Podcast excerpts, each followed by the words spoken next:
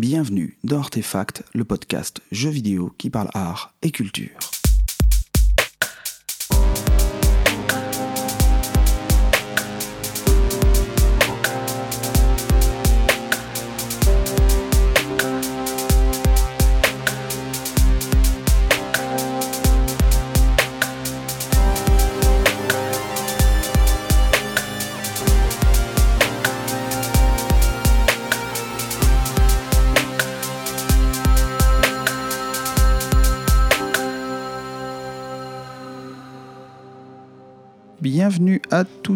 Tous dans ce 21e épisode d'Artefact.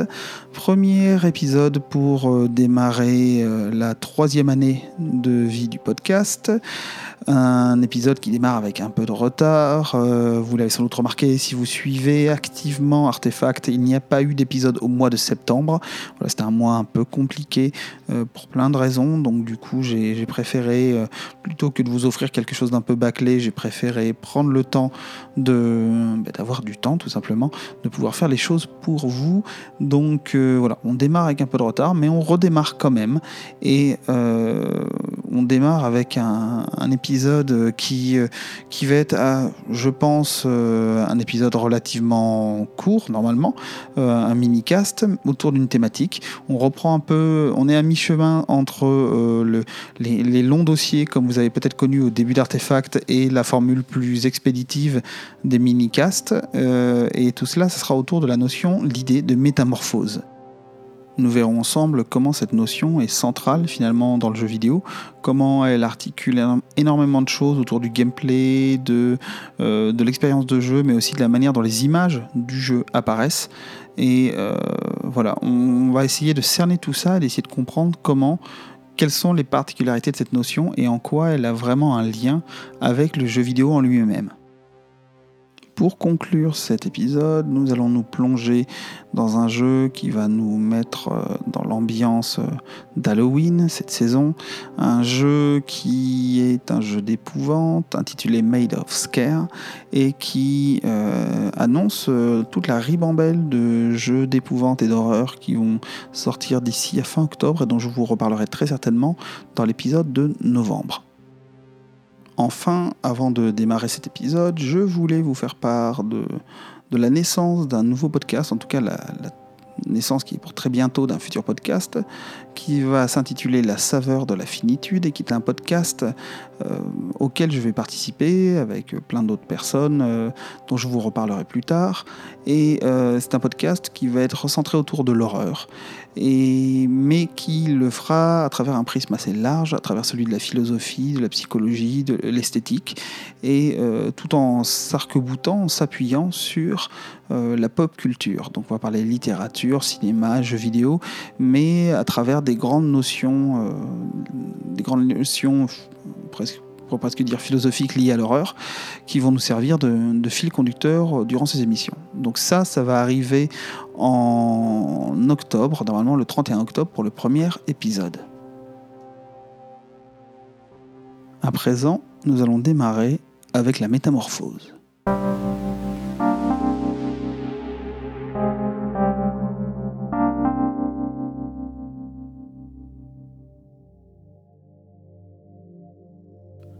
Nous allons démarrer cet épisode directement dans le vif du sujet en nous interrogeant un peu sur cette histoire de métamorphose, déjà avant même de s'intéresser à la forme que cela peut prendre dans les jeux vidéo. Euh, euh, pour commencer, quoi de mieux que de commencer par une citation, et à savoir un tout petit extrait, une toute petite phrase, mais qui, aura vraiment du sens dans ce que l'on va dire, même si vous allez voir qu'on s'éloigne très très nettement du jeu vidéo, à savoir une citation de Ronsard, le poète, qui est La matière demeure et la forme se perd.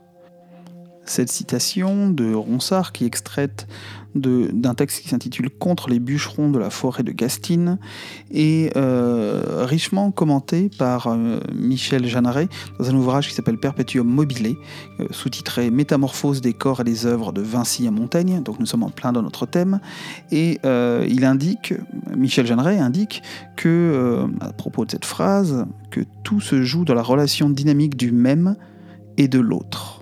Et cette idée de rapport déjà dynamique de relation, de dynamisme et de rapport du même à l'autre, c'est euh, véritablement ce qui va être au cœur de notre notion de métamorphose qui, euh, implique des transformations, là je vous apprends rien, c'est presque un synonyme de métamorphose, et l'idée d'un changement de nature, mais l'idée aussi quelque chose de dynamique, de réversible, éventuellement, en tout cas d'un changement d'état, d'un changement, d'un passage à la forme d'après, métamorphose, la forme après, la, forme suivante. Et euh, cette idée-là, elle va vraiment diriger la, réflexion qu'on va avoir, et cette fois-ci plus clairement au cœur du jeu vidéo. C'est donc cette approche que nous allons essayer d'avoir, qui est d'identifier quels sont les dynamismes, quels sont les, les mouvements, les changements que peuvent induire, euh, qui peuvent être propres à cette notion et que l'on retrouve et qui sont essentiels, qui sont au cœur des jeux vidéo. Et une des premières euh, idées qui m'est venue en réfléchissant à cette thématique-là, c'était l'idée que la métamorphose pouvait être un bienfait un bienfait euh, à la fois pour les joueurs et pour les game designers. Parce que c'est véritablement un outil de game design, un outil ludique essentiel, le fait d'offrir aux joueurs et aux joueuses la possibilité de changer d'état. Alors, forcément, une des premières idées euh, qui m'a tracé la tête, j'essaye toujours de passer par les fondamentaux, on va dire, du jeu vidéo, c'est bien évidemment, ça a été de, d'imaginer quel personnage pouvait comme ça changer d'état, se métamorphoser, changer de forme pour devenir autre chose. Et euh, le premier personnage qui m'est venu à l'esprit était bien évidemment Mario, qui, euh, grâce à l'aide de champignons, peut changer d'état, grandir, se transformer. Et euh, on le voit dans ses itérations les plus récentes, notamment avec Mario Odyssey. Il peut véritablement là atteindre des états très distincts de son état d'origine, se métamorphoser en tyrannosaure, en grenouille, en ce que vous voulez. Euh, si, vous avez eu l'occasion de jouer sur Switch, euh, dernière, euh, dernière version de, Mario, vous avez vu que justement c'est un des axes du gameplay, c'est de permettre de moduler l'apparition du personnage de manière à moduler les propositions de gameplay. On ne va pas se comporter de la même manière quand on se transforme en chenille que quand on se transforme en tyrannosaure. Et ça ouvre énormément de pistes ludiques, mais ça c'est pas on peut même remonter, cette idée-là bien avant. Euh, là, je m'appuie sur Mario Odyssey parce qu'il est, euh, c'est un jeu qui, a fait date récemment. Mais comme je vous le disais, on peut faire remonter ça au tout, tout premier Mario, en tout cas à Mario Bros. Euh, mais cette idée, on la retrouve déjà ailleurs. Hein. C'est le changement d'état également, même si la métamorphose est, moindre et presque minime. Mais c'est les métamorphoses de Pac-Man qui, par le clignotement, signifie qu'il a changé d'état et qu'il peut passer de proie à prédateur globalement, ces, idées, c'est tous les power-up qu'on va trouver dans énormément de jeux, de jeux de plateforme, de, ça peut être dans des jeux d'action, c'est tous les, éléments, les items qui vont permettre de modifier le fonctionnement du personnage, sa, son utilité ludique, j'ai envie de dire, et généralement, c'est là où ça m'intéresse moi, c'est que ça se manifeste à travers une transformation physique. Comme je le disais, la plus simple, Mario, quand il prend ses champignons, il change de taille. Voilà. Euh, et euh, cette idée de, transformation, elle peut être pensée à travers euh, différentes approches. On a effectivement cette notion de power-up, mais on peut également imaginer une adjonction. C'est-à-dire que la métamorphose va se faire à l'aide d'outils, d'appareillage euh, qui vont permettre de transformer véritablement le personnage. si on prend le stade entre guillemets avancé, très avancé de cette idée-là, on retrouve l'idée d'adjonction, par exemple dans Titanfall, où le personnage va rentrer dans son mecha et être du point de vue du joueur, complètement métamorphosé. On continue d'être dans une vision qui se veut à la première personne, mais on voit à travers non plus les yeux du personnage, mais du méca. Et de certaine manière, même si c'est grâce à l'aide, si c'est via un, appareillage, un outillage, et là en l'occurrence massif, vu qu'on parle d'un méca, eh bien le, personnage, malgré tout, change de statut. En tout cas, la perception qu'ont les joueurs, les joueuses, c'est qu'on a notre statut qui a évolué, qui s'est métamorphosé. Donc ça, c'est un cas véritablement euh, classique de, de, de, penser la métamorphose, mais euh, cet aspect positif et, euh, et c'est vraiment un élément au cœur de la conception des jeux vidéo. Et je n'ai pas pris le temps de, développer plus cette idée-là à travers d'autres exemples, mais je suis sûr que vous avez des tonnes d'exemples qui vous viennent en tête de personnages qui, en prenant un power-up, en prenant un, un, item, en absorbant un élément du, en jeu ou même un adversaire, vient à changer d'apparence, vient et généralement, quand on change d'apparence, on change en même temps de, de pouvoir, ou en tout cas d'utilité d'un point de vue ludique. La métamorphose est donc l'indice d'une évolution, d'un gain de pouvoir. C'est très pratique quand on est du côté du joueur. Le problème, c'est que cette évolution, elle peut se trouver également du côté des antagonistes, en tout cas des créatures qui sont extérieures aux personnages jouables quand cela se passe bien, on peut se trouver par exemple du côté des Pokémon avec l'idée que euh, les capacités évolutives des créatures, qui est le principe même du gameplay, c'est de transformer et euh, de, faire évoluer ces, personnages de manière à ce qu'ils se métamorphosent avec cette fameuse séquence de transformation des Pokémon euh, que l'on a depuis le, tout début de la série, et on a un gain qui là en l'occurrence est positif, positif pardon, pour la créature et euh, même si au niveau de l'aspect, euh, on n'y gagne pas toujours, hein, parce que certaines évolutions sont parfois un peu fatales au niveau du look du personnage, où l'on passe de très mignon à franchement pas fameux. Mais bon, ça c'est un autre problème. Euh, en tout cas, on a quelque chose où l'idée d'évolution, de, métamorphose, parce que là on est quasiment dans un synonyme encore une fois, est vraiment lié à un gain de pouvoir qui est profitable aux joueurs. Le souci, c'est que cette métamorphose, ce gain de pouvoir, il peut également être négatif pour les joueurs et euh, proposer un accroissement des forces des antagonistes on prend l'exemple, par exemple, de toute la série euh, Resident Evil, on retrouve vraiment cette idée-là à travers le fait que généralement les boss que l'on va croiser, les créatures que l'on va croiser, vont voir leur force se décupler et cela va se manifester formellement. Si on prend l'exemple par exemple de RE3, on a eu un remake il n'y a pas longtemps, on voit que le Nemesis, à mesure qu'on le rencontre et que l'on agit sur lui, va développer une forme physique euh, va se métamorphoser, va voir ses formes euh, aller du côté euh, du changement, pour, euh, pour signifier son côté de plus en plus bestial et de plus en plus monstrueux. Parce qu'avec les métamorphoses, on est euh, dans un principe même. Je parlais des Pokémon, ça évoquait quelque chose de mignon, mais euh, bien évidemment, avec cette notion, on est du côté la, du monstrueux.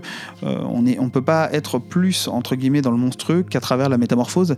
C'est quelque chose qui, qui, a complètement été souligné par Gilbert Lascaux dans sa classification du monstrueux et son, tra travail de réflexion autour de la forme M, donc la forme monstrueuse, ce qui fait qu'une forme est monstrueuse renvoie à l'idée de monstruosité, eh bien, bien évidemment, la métamorphose est au cœur de tout cela, euh, dans le sens où euh, eh bien, le changement d'état, le fait d'être du côté du mouvant, euh, d'être dans un dynamisme constant, c'est forcément quelque chose qui est un motif de monstruosité.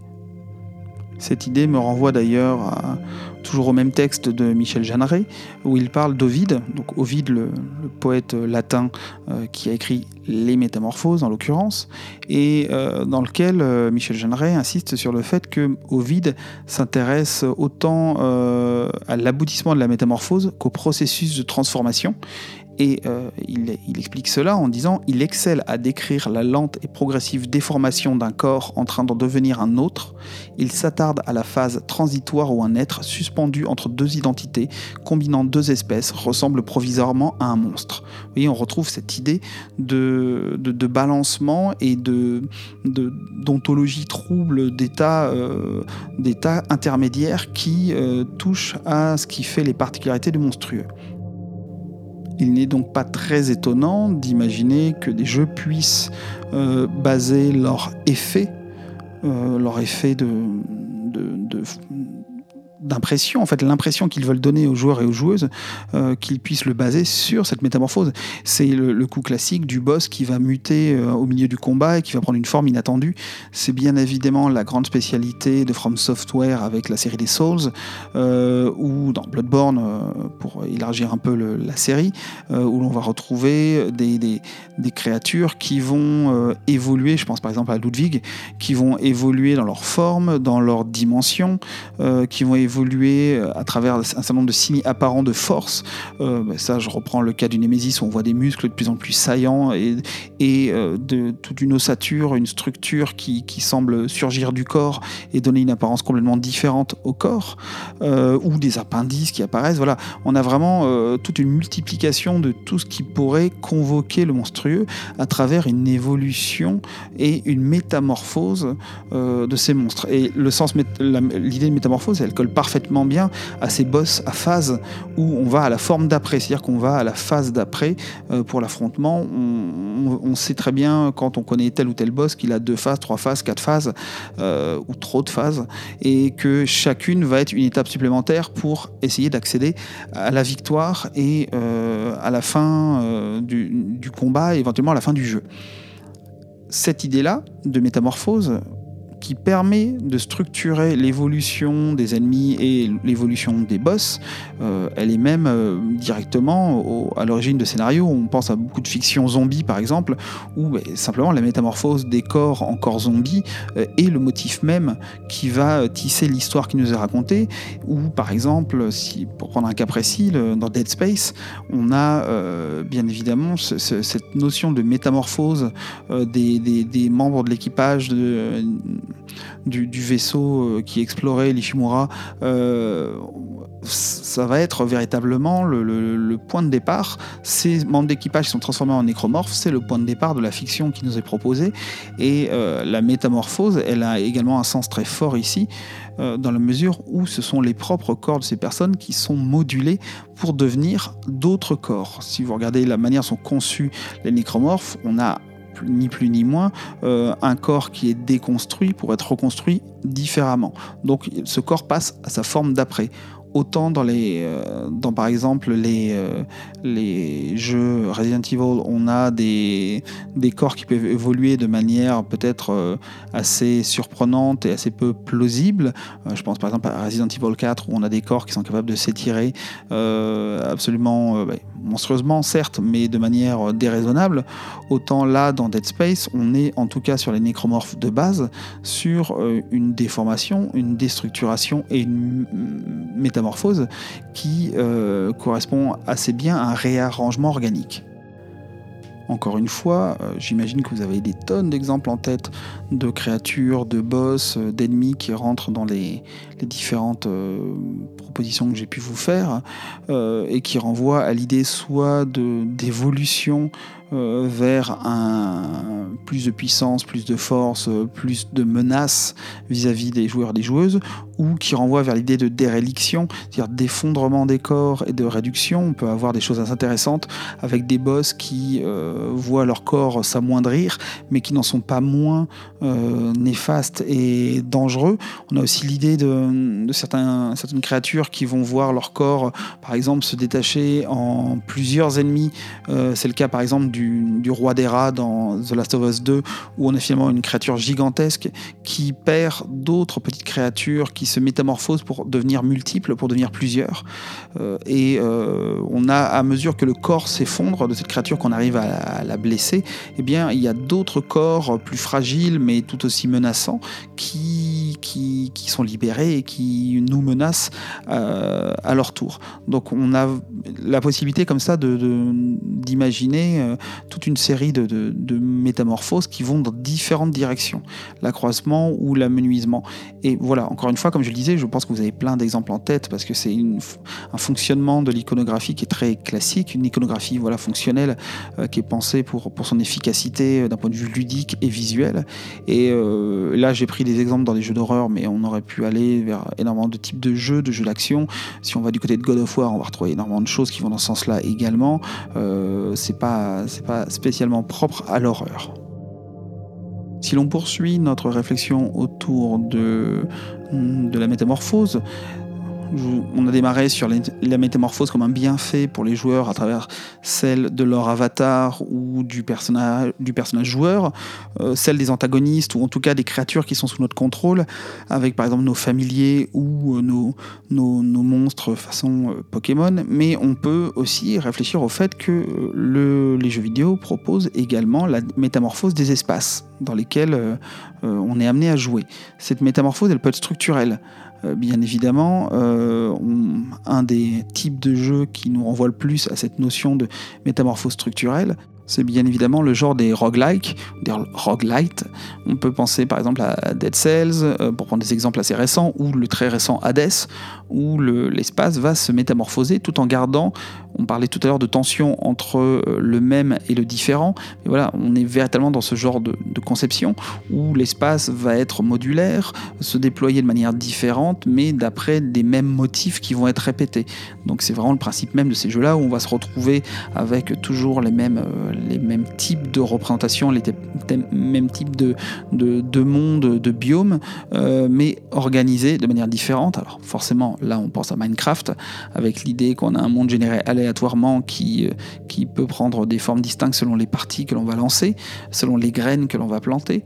Et euh, bien évidemment, je ne peux que penser à Proteus, dont je vous ai déjà parlé, un jeu particulièrement bien nommé, puisqu'il, j'en avais parlé dans l'épisode consacré à ce jeu, puisque que les, il tient son nom, euh, même si c'est presque un hasard, euh, comme le dit Edki, euh, il tient son nom de Proté, donc le, le, dieu même de la métamorphose, la créature qu'on rencontre dans l'Odyssée, qui est le dieu par excellence de la métamorphose, qui est capable de toutes les transformations, capable de, s'incarner à loisir dans toutes les formes, qui transgressent les frontières entre tous les règnes, les genres, les éléments. C'est vraiment le dieu qui, qui peut tout, qui peut tout euh, dans sa capacité à se, proposer autre chose que ce qu'il semble être, et euh, qui est toujours dans l'ondoiement, dans le fluent, dans quelque chose de, à, à cerner. Cette idée-là, le jeu l'exploite à travers euh, le fait de, comme je vous l'ai déjà expliqué, le fait de proposer des îles modulées de manière différente, avec des graines qui vont être réparties sur l'île de manière à faire, à proposer une végétation différente, même si le jeu paraît extrêmement simpliste, notamment à cause de ses graphismes, il propose quand même euh, un, une réflexion autour justement du, changement constant et du dynamisme, euh, en tout cas d'un espace dynamique euh, qui, qui, même s'il n'évolue pas au sein d'une partie, et c'est le propre d'ailleurs de ce type d'espace j'ai évoqué à travers les, que j'évoquais à travers les roguelites, mais ce ne sont pas des espaces qui sont évolutifs entre guillemets en temps réel. On est face à quelque chose qui, qui évolue à chaque lancement de, d'espace, à chaque lancement de partie, mais dont on ne voit pas, on ne perçoit pas la métamorphose euh, immédiatement. En tout cas, on ne voit pas le processus en train de s'actualiser. Ce basculement, il peut être euh, également proposé de manière assez euh, assez symbolique, mais avec encore une fois des jeux qui ne vont pas proposer, euh, qui vont proposer une sorte de temps réel, mais un temps réel qui est, qui est prévu, une métamorphose qui est euh, scriptée. Et je pense par exemple à Silent Hill avec euh, l'idée du basculement dans l'overworld où on, a, on voit le monde se métamorphoser, changer de nature, de texture, proposer une représentation différente. ça c'est très perceptible dans, dans, le 2 et le 3 par exemple, ou bien évidemment dans le tout premier également, ou euh, proposer, c'est peut-être plus intéressant encore d'un point de vue symbolique, au-delà de, ce que, de la qualité du jeu, hein, euh, ce que propose Silent Hill 4 The Room, où on a euh, vraiment l'idée d'une porosité entre les espaces et finalement une métamorphose qui se produit presque par à-coup avec des espaces qui vont s'interpénétrer, avec l'espace de, la pièce, justement The Room, qui, paraît être un lieu sûr, un lieu safe, et qui finalement se voit envahi avec un mélange une transformation qui s'opère euh, lentement pendant le jeu. Et cette idée de transformation et de métamorphose euh, ici est développée dans le temps, c'est assez intéressant parce qu'elle est beaucoup plus développée dans le temps, beaucoup plus que dans l'instantanéité, comme c'est avec, euh, comme on le retrouve dans Silent Hill 2. Et, euh, mais bon, encore une fois, cette idée de temps réel n'est pas là. C'est une, une, promesse qui a l'air d'être intéressante, qui est, qui est faite par euh, Bluebird Team, dont je vous ai déjà parlé également assez, assez souvent à travers leur jeu The Medium, qui propose visiblement ce même type de réversibilité de l'espace et de métamorphose, mais cette fois avec la possibilité d'aller d'avant en arrière, de rentrer, de sortir des espaces de manière à percevoir une métamorphose qui est presque constante et réversible donc cette idée-là, elle me paraît très très intéressante. Je ne sais pas ce que va donner le jeu, mais euh, je fais confiance à Bluebird Team pour proposer quelque chose de singulier et d'intéressant. Et en tout cas, The Medium étant un véritable hommage à euh, Silent Hill, notamment, enfin voilà, la thématique, euh, le, personnage choisi, cette idée de basculement dans un autre monde et le simple fait qu'ils se soient, qu'ils aient engagé Akira Yamaoka pour une partie de la musique. Bon, on sent que l'envie proche de Silent Hill est là et euh, j'espère, je leur fais confiance en tout cas pour euh, proposer quelque chose de vraiment intéressant. Et d'ailleurs, je vais rebondir sur euh, Bluebird Team. cette idée de, métamorphose, elle est poussée assez loin d'Observer, toujours, toujours par la même équipe, où là on a véritablement l'idée que la structure du jeu est mise à mal et qu'elle se métamorphose en temps réel. Euh, je vous en ai déjà parlé également de Observer, mais c'est vrai qu'on voit très très bien dans ce jeu comment l'espace se, dissout littéralement, se transforme et se métamorphose en temps réel. Et là, ce qui est intéressant, c'est que par rapport à la thématique cyberpunk qui est explorée dans le jeu, eh bien, on est véritablement dans de l'informatique en plein mouvement, en plein changement. On est dans des représentations des modèles 3D qui s'effondrent, qui s'écrasent sur eux-mêmes, euh, tous les bugs, tout ce qui tout ce qui travaille l'image habituellement et qu'on ne souhaite pas voir habituellement, qui est exploité de manière à dire des choses vraiment euh, très intéressantes visuellement et au niveau de ce que, ce que ce jeu raconte. Et là, on a cette idée métamorphose de l'espace, elle est vraiment forte et significative surtout les propositions que, nous avons, que nous avons vues ensemble euh, tournaient autour de l'idée donc d'espace qui pouvait se métamorphoser d'un point de vue structurel, d'un point de vue symbolique, là c'est ce que j'évoquais avec Silent Hill, et euh, il y a aussi des jeux qui proposent des espaces qui sont propres à la métamorphose, c'est-à-dire des espaces dans lesquels on peut être métamorphosé et qui vont appliquer un rapport au lieu assez singulier et notamment un jeu sur l'échelle. Euh, on a par exemple l'idée, encore une fois, de changement par adjonction. Je parlais de ça pour Titanfall, même si Titanfall ne propose pas un rapport à l'échelle particulièrement euh, fort. Certes, quand on est dans son méca, euh, bien évidemment, ce qui est autour de nous nous paraît un peu plus petit, mais c'est pas quelque chose qui est extrêmement marqué. À l'inverse de, par exemple, de ce que propose Xenoblade Chronicle X sur Wii U, qui, propose un rapport au lieu qui est évolutif entre le début du jeu où on est tout seul à se balader avec à pied, puis le fait d'obtenir des véhicules, plus le fait de, terminer le jeu en étant dans un méca surpuissant qui permet de survoler la map, on a une sorte de rétrécissement de l'espace. C'est quelque chose, par exemple, qu'on a euh, aussi de manière plus, plus banale dans un jeu comme Nino Kuni, où à partir du moment où on débloque le dragon, eh bien, bien évidemment, on peut naviguer sur la map et euh, voyager dans un espace et on contracte euh, l'espace parce qu'on contracte le temps, on se dépasse plus vite. Mais dans Xenoblade, il y a vraiment une dimension de gigantisme qui est utilisée et qui permet de ressentir véritablement le, ce, rapport à ce monde qui se, qui se rétrécit, qui paraît de plus en plus, qui a l'air de, de, de, changer par la métamorphose que l'on a opérée.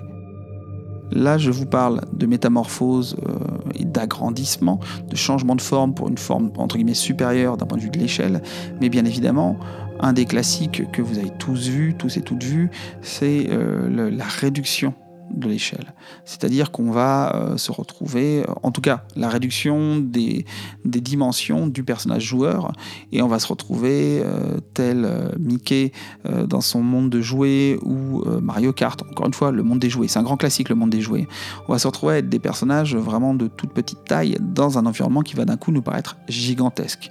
Et la métamorphose cette fois va changer notre rapport au lieu parce qu'elle va induire que le lieu devient véritablement un champ d'obstacles. C'est ce qui se passe avec euh, ce, qui est le principe même euh, du jeu de plateforme. Hein. Il faut qu'il y ait obstacle pour qu'il y ait un jeu de plateforme. D'ailleurs, les plateformes sont en elles-mêmes des obstacles.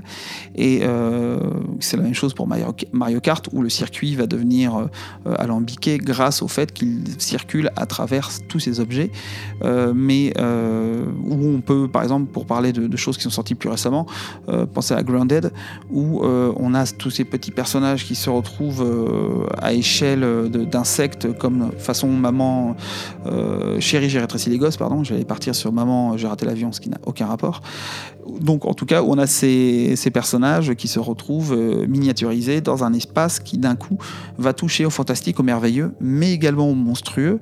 C'est intéressant d'ailleurs de voir que les développeurs ont proposé un mode sans araignée pour les arachnophobes, où les araignées sont remplacées juste par une forme, euh, plutôt mignonne, euh, parce que déjà qu'une araignée c'est pas forcément plaisant, mais si vous l'avez et qu'elle fait dix fois votre taille, si vous l'avez face à vous, c'est forcément beaucoup moins, beaucoup moins plaisant.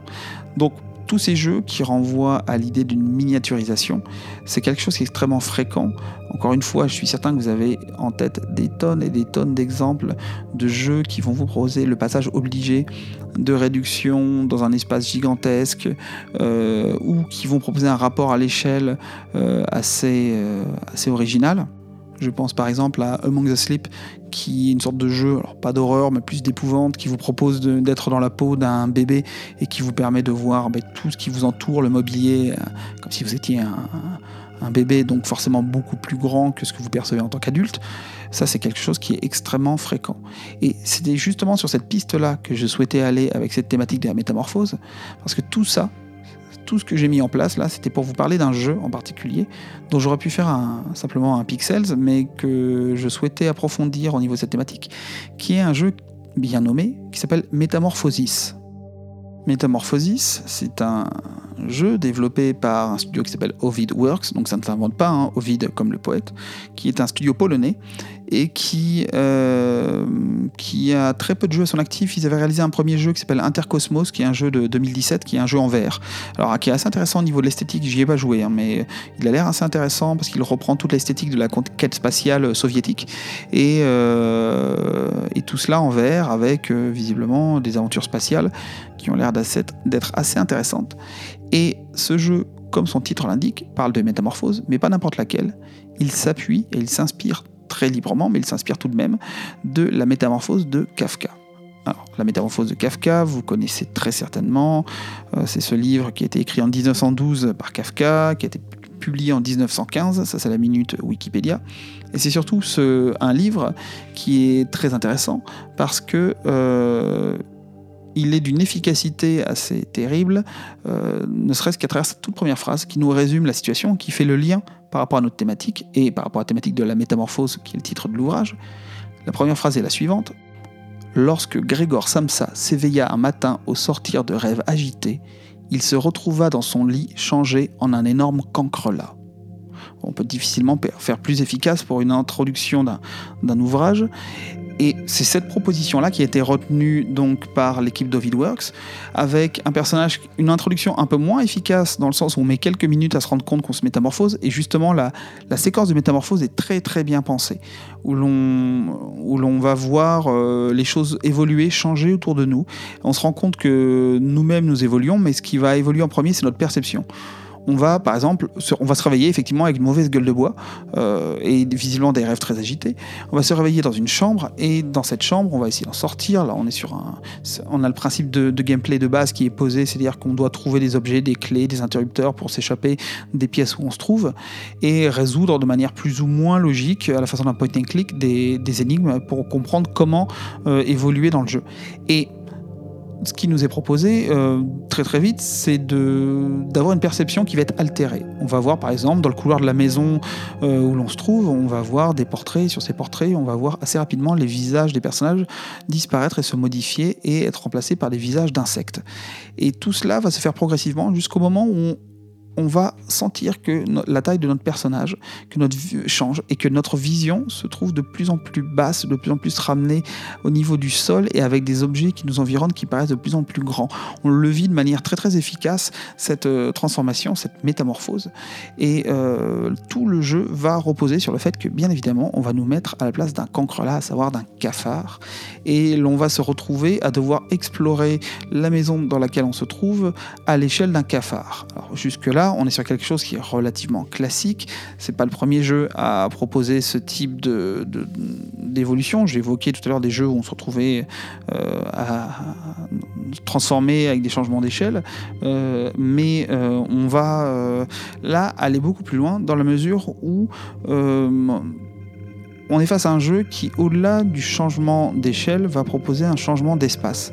Il y a un jeu sur les directions, sur l'espace, qui va être proposé dans ce jeu et qui va faire de cette métamorphose quelque chose de véritablement, onirique. C'est pas juste une transformation de gameplay pour proposer un nouveau cadre ludique. Tiens, on va nous réduire comme ça, on va avoir des obstacles qui vont devenir gigantesques. Le moindre objet, la moindre boîte de conserve devient un tunnel, euh, une boîte d'allumettes devient quelque chose à escalader. Non déjà l'escalade est relativement facilitée dans la mesure où je vous rappelle qu'on est un cafard, donc on peut aller à peu près n'importe où, avec une mécanique assez rigolote euh, qui fait que quand on marche dans l'encre ou le miel ou des substances assez inidentifiables, eh on peut ensuite pendant un temps réduit euh, grimper sur n'importe quelle surface, quel que soit l'angle euh, sous lequel on grimpe. Donc ça, ça c'est intéressant.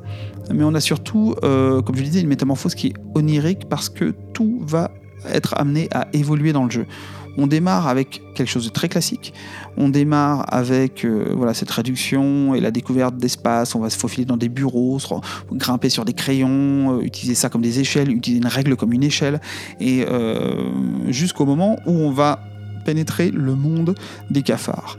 Et là, la métamorphose, elle va aller vers quelque chose qui fait qu'on va glisser dans, un univers vraiment qui est entièrement un univers de transformation perpétuelle, un univers qui n'est alors qui n'est plus celui du, roman.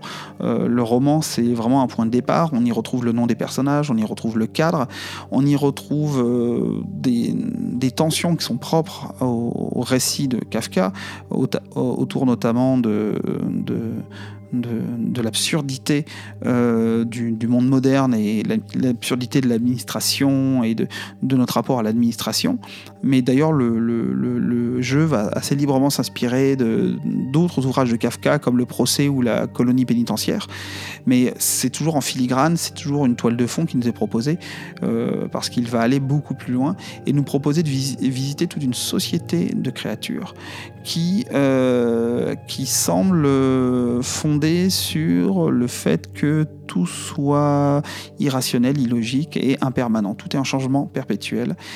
Et un des éléments qui illustre ça le mieux, c'est qui est un des premiers chocs visuels du jeu, c'est quand on arrive dans ces espaces où il y a des papiers qui volent, qui flottent, des documents administratifs en tous sens, sur lesquels on va devoir d'ailleurs se mettre pour, euh, circuler. Alors ça pourrait être de la simple plateforme, mais c'est réalisé de telle sorte qu'on est véritablement dans quelque chose de complètement euh, surréaliste, dans le très bon sens du terme, et on est face à un jeu qui est capable de proposer des panoramas et des séquences qui pourraient être des simples séquences de plateforme.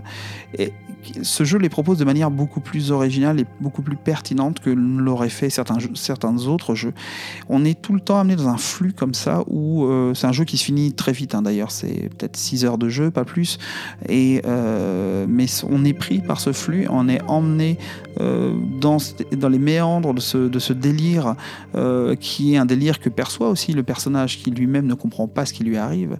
On, est, on glisse là-dedans avec des espaces qui vont se transformer et qui vont être capables de, de s'ouvrir de manière euh, totalement, euh, totalement presque magique avec euh, toute une réflexion, et c'est là où le jeu est vraiment très pertinent, toute une réflexion autour de ce que peut proposer l'articulation littérature, jeux vidéo, mais également cinéma.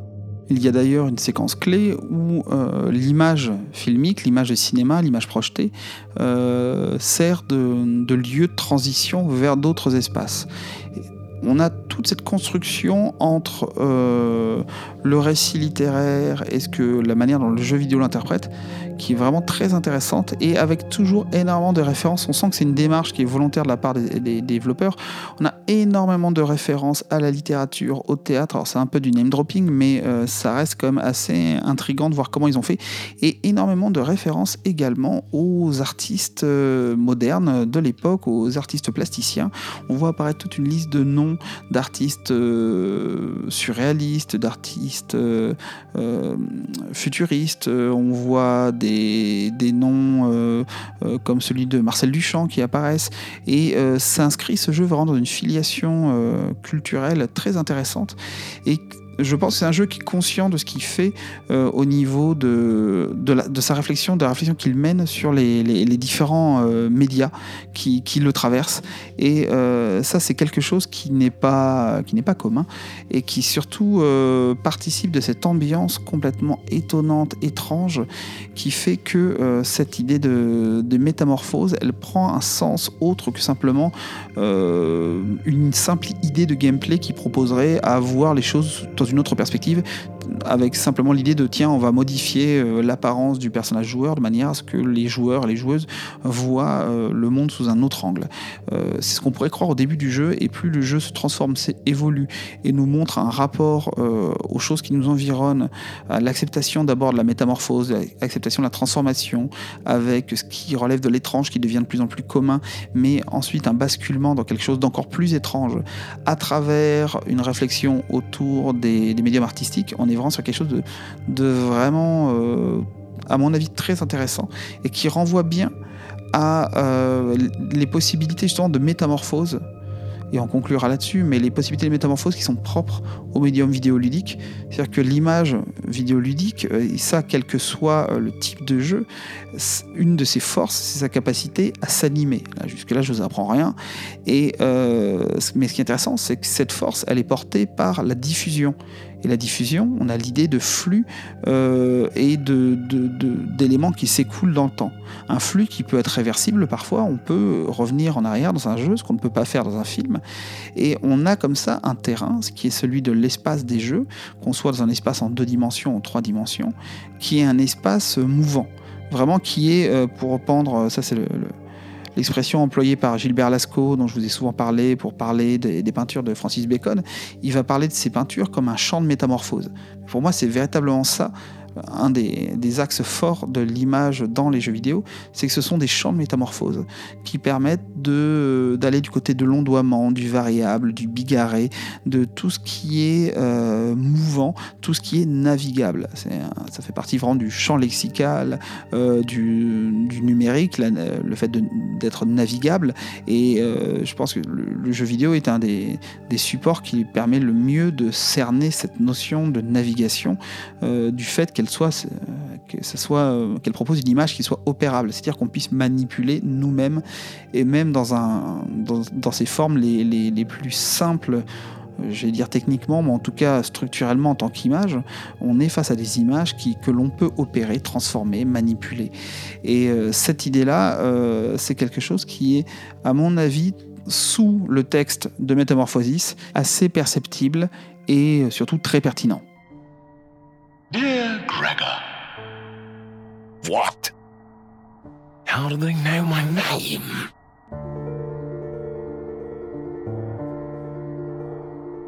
Did you transform into a bug in your bed? Are you feeling uncomfortable in your new skin?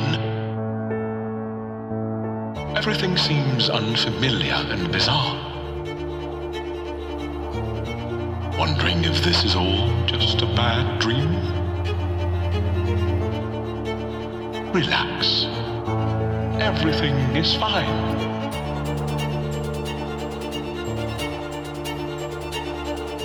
Tower. A one-word answer to your problems. Acquaint yourself with amicable arthropod associates obtain opportunities for occupational augmentation,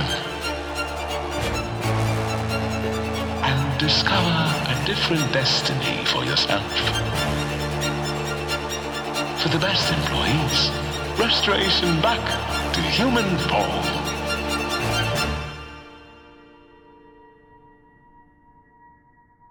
Just what is this tower? Nous voilà arrivés à la fin de ce, mini dossier. Euh, j'ai essayé de faire plus court que, ce que j'ai pu vous proposer par le passé, euh, euh, qui cherchait à explorer en tout cas quelques pistes autour de la notion de métamorphose. Hein. Il y a encore beaucoup de choses à en dire. Euh, moi, je me suis arrêté sur des éléments qui me paraissaient centraux et qui m'intéressaient particulièrement et qui me permettaient d'introduire justement ce jeu Métamorphosis.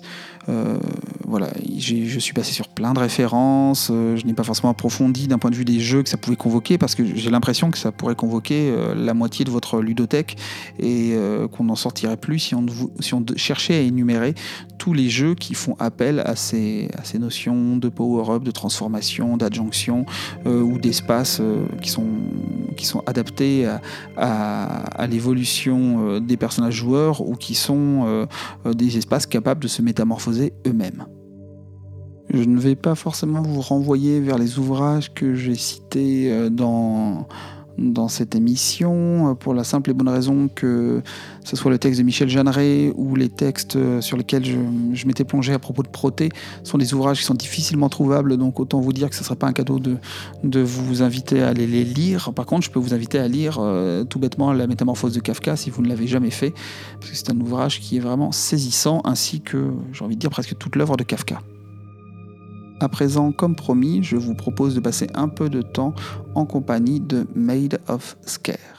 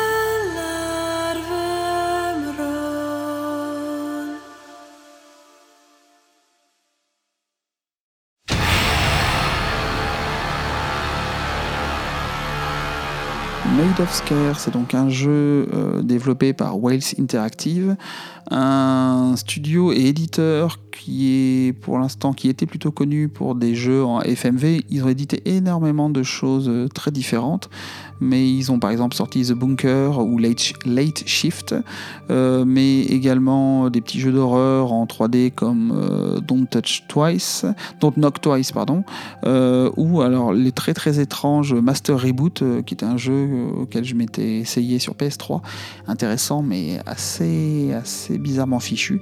Donc c'est vraiment un ça fait un petit nombre d'années qu'ils essayent de, de, de, se, de, grossir. Et là, avec Made of Scare, je pense qu'ils ont réussi à proposer euh, vraiment leur, euh, ben, pour l'instant leur meilleur jeu. Euh, j'ai eu l'occasion de faire pas mal de leurs jeux et celui-ci est particulièrement réussi dans ce qu'ils proposent. Nous sommes avec un jeu d'horreur ou plutôt d'épouvante. On est, c'est pas un jeu qui est hyper radical dans ce qu'il montre euh, et qui est inspiré d'un roman du 19e siècle, le roman de Richard Blackmore, qui s'appelle Made of Scare. Alors Scare, c'est pas la peur S-C-A-R-E en anglais, c'est Scare, c'est S-K-E-R, qui est une île euh, d'Angleterre et même précisément du Pays de Galles. Hein. le studio étant euh, gallois, comme son nom le précise, Wales Interactive. Et euh, c'est un jeu qui reprend, qui s'appuie sur les scénarios de, ce roman, parce que c'est un roman qui se passe normalement au XVIIIe siècle, alors que là, dans le jeu, on est bien au XIXe siècle, et qui nous propose euh, les aventures de Thomas Evans, euh, qui doit explorer un hôtel, le, Scare Hotel, à la recherche de sa, promise, de sa fiancée Elisabeth. Alors, on est sur un scénario qui paraît très très classique, et qui l'est d'ailleurs, parce qu'on est vraiment dans, dans un scénario de littérature gothique absolument classique classique. Et même si on est euh, quasiment à la fin du 19e siècle, donc on n'est pas dans le gothique pur sucre, mais euh, voilà, on a tout le récit classique d'enfermement d'un personnage qui va dans un lieu isolé, qui va pénétrer ce lieu et va devoir tenter de s'en échapper. Donc une unité de lieu qui nous permet, et une unité de temps qui nous permettent d'avoir une, bah, une, sorte de, contre-la-montre euh, qui, est très efficace dans le cadre d'un jeu d'épouvante. Hein. Et euh, dans notre exploration, donc nous, nous incarnons euh, Thomas Evans et nous allons devoir, bien évidemment, parcourir cette maison et malheureusement rencontrer la famille de notre chère Elisabeth. Et là, on va se rendre compte que des choses ont très très mal tourné dans cet hôtel euh, et qu'une qu'une que des événements se sont euh, déroulés euh, de manière très étrange autour d'une histoire de chant, de représentation musicale. On est sur quelque chose qui, je vous le disais, est très classique au départ et va ouvrir vers un type de folklore horrifique plutôt original, avec des histoires de pêcheurs. J'essaie de pas trop en dire, parce que pour le coup, c'est intéressant de, se réserver la surprise, mais des histoires de pêcheurs sur cette île, et euh, c'est assez euh, rafraîchissant pour de l'horreur, c'est un peu particulier de le dire, mais en tout cas, ça fait assez plaisir de voir un jeu qui essaye quelque chose qui sort un peu des sentiers battus. Ce qui est également très intéressant avec ce jeu, c'est la manière dont il est structuré. Il démarre de manière extrêmement linéaire. On nous fait rentrer dans un chemin, on nous donne l'illusion qu'il y a un espace ouvert autour de nous avec une forêt, ensuite l'arrivée dans l'hôtel. Euh, sauf qu'en réalité, euh, tout est très très cerné, il y a un seul chemin. Et à mesure qu'on avance dans le jeu, on va être euh, de manière très classique guidé par la voix d'Elisabeth qui va tenter de nous joindre à travers l'utilisation de sorte d'interphone et qui va nous amener à explorer les pièces au fur et à mesure, les étages au fur et à mesure. On est sur une structure qui est complètement euh, euh, linéaire et classique. Et une fois qu'on a euh, compris les tenants et les aboutissants, que l'on sait suffisamment ce qui se passe dans cet hôtel, eh bien, le jeu renverse un peu sa proposition en nous laissant chercher librement les objets manquants, les artefacts dont on a besoin pour compléter le jeu. Et là, on se rend compte que l'espace, une fois qu'on a tout ouvert à travers ce circuit linéaire, on est face à quelque chose de... Euh, alors, c'est pas un monde ouvert, hein, euh, parce qu'on est à l'intérieur d'une maison et de son parc, mais dans un espace beaucoup plus euh, complexe qu'il n'y paraît, et surtout dans lequel on est finalement lâché, dans lequel on doit se retrouver et essayer de, de, comprendre comment est structuré l'espace et ce que l'on a à y faire. Et ça, pour le coup, c'est vraiment très intéressant la manière dont ils ont mené ça. Ils ont construit le, level design. Encore une fois, c'est pas révolutionnaire, mais c'est la recette, l'ordre dans lequel on nous le demande, le dosage qui rend ça euh, vraiment très intéressant. D'autant que les personnages sont assez intéressants, qui, encore une fois, s'ils ne sont pas hyper originaux, sont en tout cas singuliers. Et euh, le cadre de l'histoire est euh, vraiment très satisfaisant, même si on a encore une fois toute une esthétique qu'on a déjà vu euh, maintes et maintes fois de vieilles demeures euh, en mauvais état avec des expérimentations étranges. On flirte à la fois entre le culte obscur et la recherche scientifique dévoyée. On a malgré tout quelque chose qui est assez, assez particulier, une ambiance assez particulière qui se dégage de ce titre. Cette ambiance, elle se dégage notamment grâce au rendu graphique du jeu. Alors, c'est pas forcément le plus beau jeu que vous verrez, par contre, il y a une direction artistique qui est très maîtrisée. Quelque chose de très pictural dans le rendu des lumières, notamment en extérieur, euh, mais également en intérieur. On a quelque chose de vraiment très. Euh, très cotonneux, très dufteux, quelque chose d'assez riche en termes de texture. pas au sens où on l'entend, euh, texture HD, 4K, ce que vous voulez, mais en termes de texture de l'image. On est sur face, face à quelque chose qui a une certaine matérialité et auquel on croit avec un jeu sur les couleurs, les éclairages, encore une fois, qui fait très, euh, euh, qui évoque la peinture romantique. On est sur quelque chose qui évoque par certains aspects la peinture de paysage typique euh, de l'Angleterre du 18e et 19e siècle. On est par certains aspects un peu dans le côté cotonneux, dufteux des peintures de, de Constable, par exemple. c'est tout en ayant une apparence beaucoup plus sombre, beaucoup plus. Voilà, on est comme dans un jeu qui veut être un jeu d'horreur. Mais en tout cas, on a vraiment quelque chose de très singulier, très intéressant. Et c'est une belle réussite euh, qui, euh, qui est peut-être passée inaperçue parce que le jeu est sorti au mois d'août, fin août, et euh, je ne sais pas si c'est forcément la meilleure saison pour sortir ce type de jeu, sachant que bah, c'est, il est sorti à peu près, voilà, c'est sorti au même moment que Fall Guys, autant vous dire que c'était pas exactement le même public qui était visé.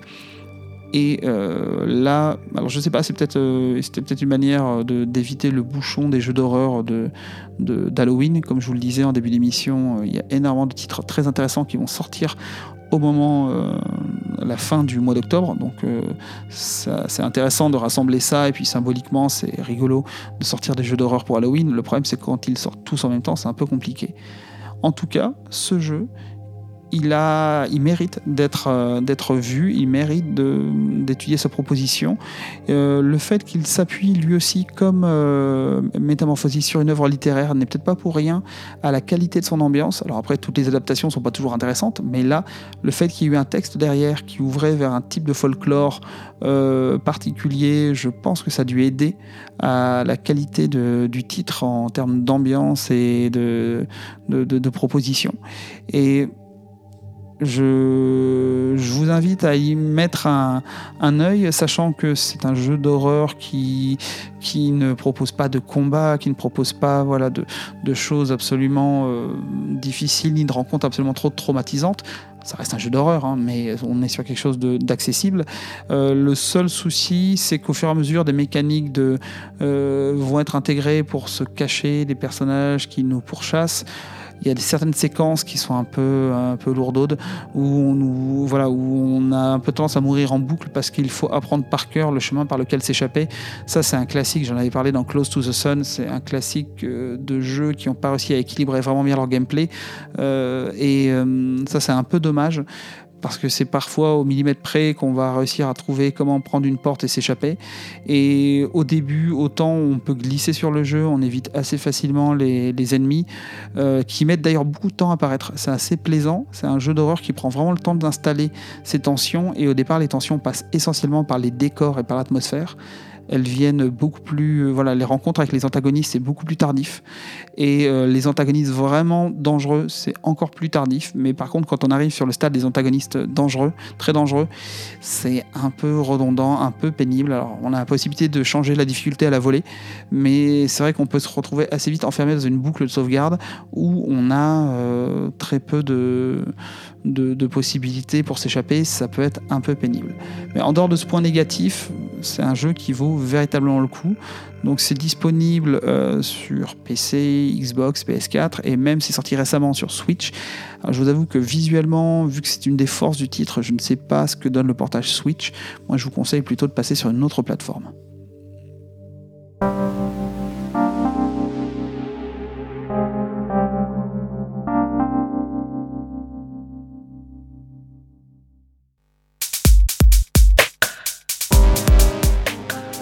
C'est terminé pour ce 21e épisode. J'espère que cela vous a plu, comme d'habitude.